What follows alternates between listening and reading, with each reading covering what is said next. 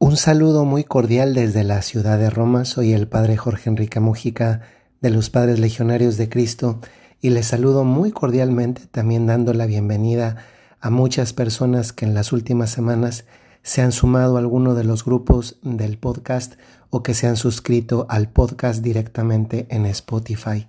Hoy es domingo 28 de mayo, último domingo de este mes mariano y también hoy es un domingo que es importante en las festividades de la iglesia.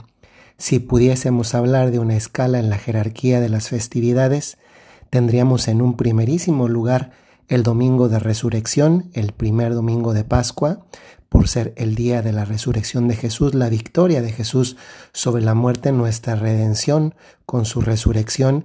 En un segundo lugar tendríamos la Navidad y en un tercer lugar nada más ni nada menos que un día como hoy, solemnidad de Pentecostés. Brevemente, me entretengo brevísimamente en comentar qué celebramos en Pentecostés. Quizá muchos lo asociamos al Espíritu Santo y eso es correcto, pero, pero digamos, que no, no lo es, no es solamente eh, explicarlo así como el Día del Espíritu Santo.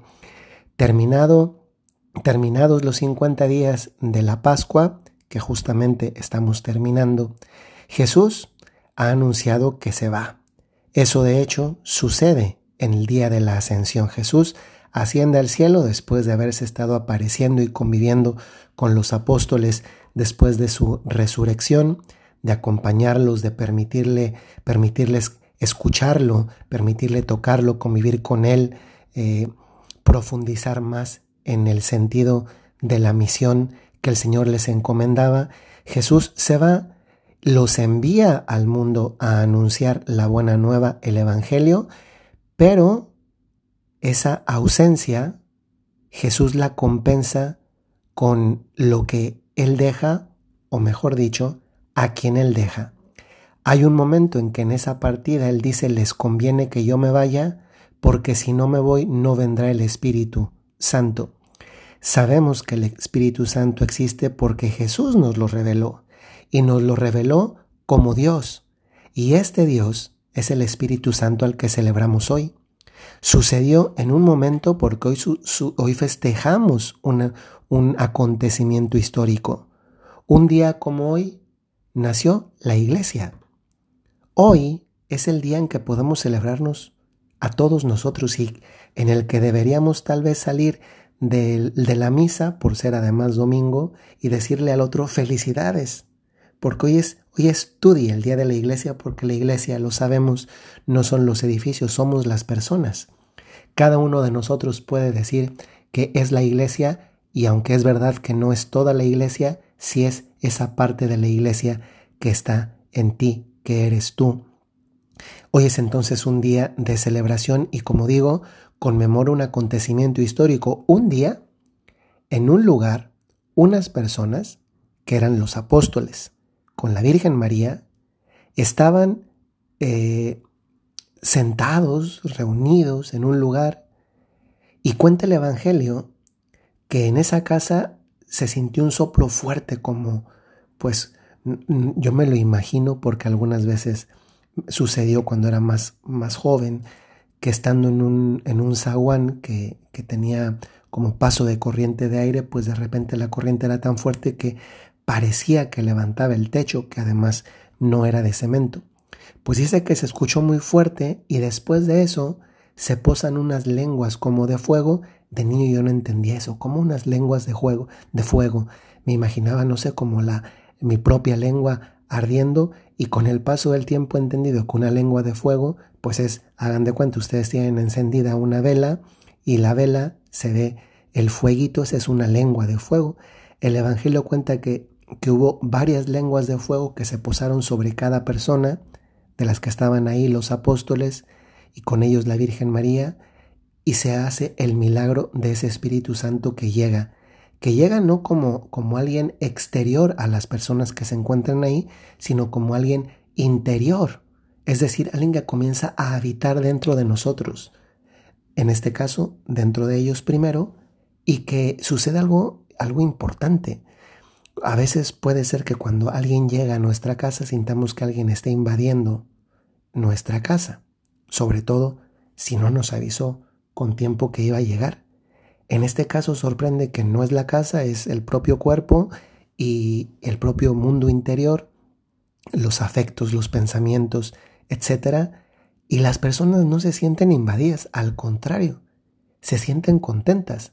No sé si alguna vez a ustedes les ha sucedido que llega alguien o con ustedes, sea su casa o cualquier otro lugar, y te sientes tan contento con la presencia de esa persona que te gustaría que esa persona no se volviera a ir, que se quedase ahí para, para siempre, porque te hace sentir a gusto, contento, saca lo mejor de ti, etc.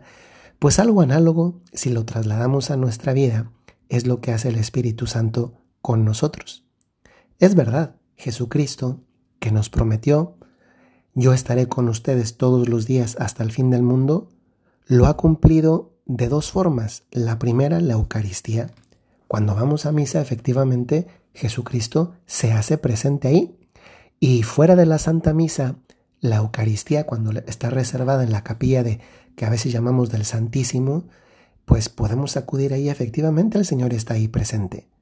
Pero digamos que, salvo que tú tengas un permiso, lo cual pues no es lo común, de tener el Santísimo, la Eucaristía a Jesucristo en tu casa, en una capilla, pues para ir a encontrarse con Jesús, Eucaristía, que es, que es verdaderamente Jesucristo, pues hay que ir o a la misa o a un templo y, y para la adoración. Y cuando lo recibes, Jesús está contigo un, un tiempito, pero después cuando por el proceso de digestión desaparece ese pedacito de pan o, o el poquito de vino que convertido ya en la sangre de Jesús que hayas consumido, pues desaparece esa presencia de Jesús en ti, esa presencia eucarística. Sin embargo, hay una presencia de Dios que es, si se puede decir así, más prolongable a lo largo no solamente del día, sino de la vida. Es más, yo casi tengo la certeza de que muchos de ustedes han experimentado esa alegría que viene de esa alegría, esa paz, ese, ese valor, esa fuerza de sentir a un Dios dentro de ti, que es una experiencia, vamos a decirla, extrasacramental, porque realmente hay personas que han hecho la experiencia del Espíritu Santo viviendo en uno mismo. En principio, incluso si no lo sientes, el espíritu, porque hay veces que no, no, no, no tienen que ver nada los sentimientos, hay veces que además tienes la gracia de, de sentirlo emotivamente hablando, pero tu, tu, cabeza te da la certeza de que el Espíritu Santo está dentro de ti, eso se convierte en una convicción que te da, las convicciones también nos animan a seguir el camino, a, ir adelante con fuerza, con, con valor, con arrojo, aunque no lo sintamos, pero lo sabemos. Y, y, eso sucede cuando tú sabes que estás en vía de gracia, es decir, en amistad con Dios.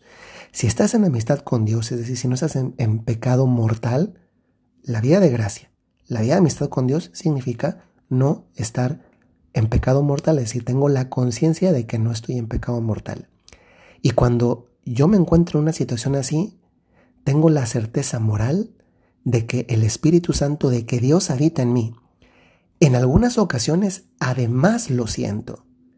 Y sentirlo es una bendición, porque te hace vivir la vida de una manera diferente.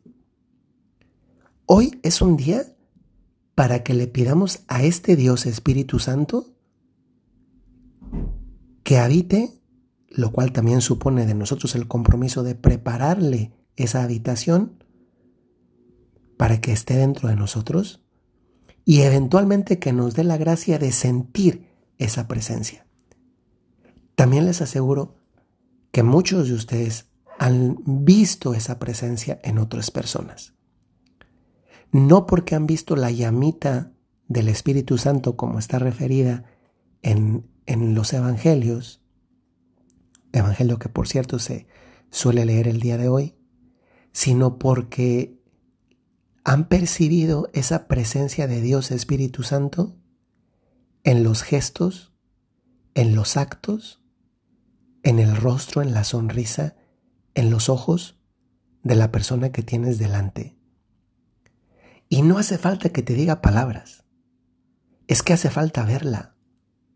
Y es impresionante, y lo digo con una convicción de quien lo ha percibido en otras personas, cómo hay personas que a pesar de estar pasándola fatal, son capaces de enfrentar esa fatalidad que están viviendo, no porque sea fácil, sino porque Dios les ayuda a caminar cada día poco a poco y así en ese poco a poco van saliendo de esa situación difícil.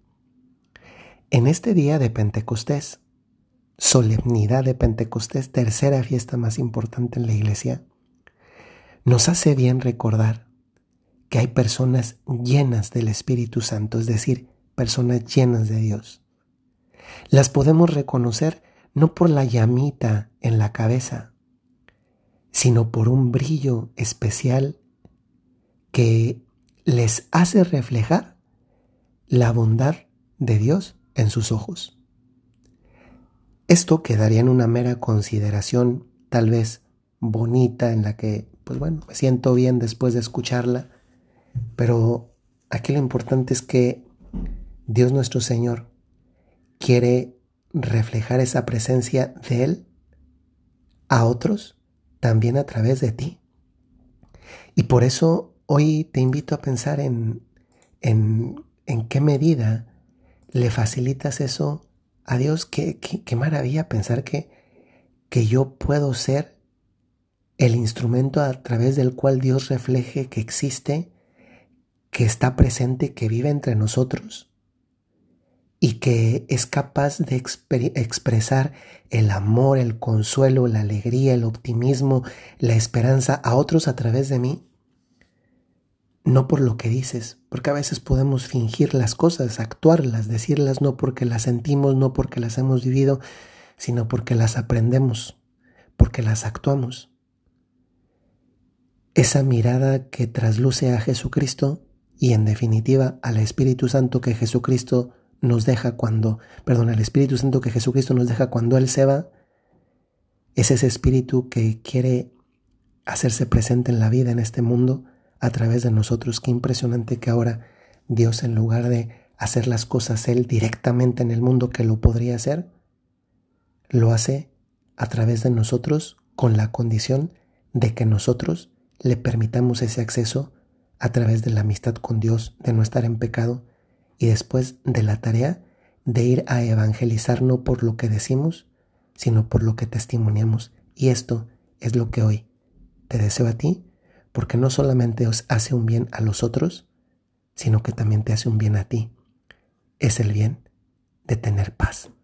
Y la paz es una forma como tú individuas que el Espíritu Santo está en ti. La paz, para verla, tienes que cerrar los ojos.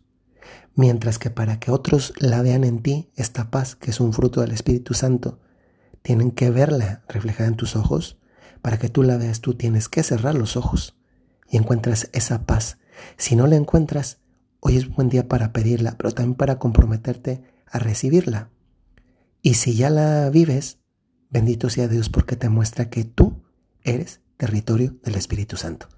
Un saludo muy cordial desde la ciudad de Roma y les recuerdo, como lo hago muy frecuentemente, si tienes un talento o tienes una cualidad, tienes una misión. Hasta luego.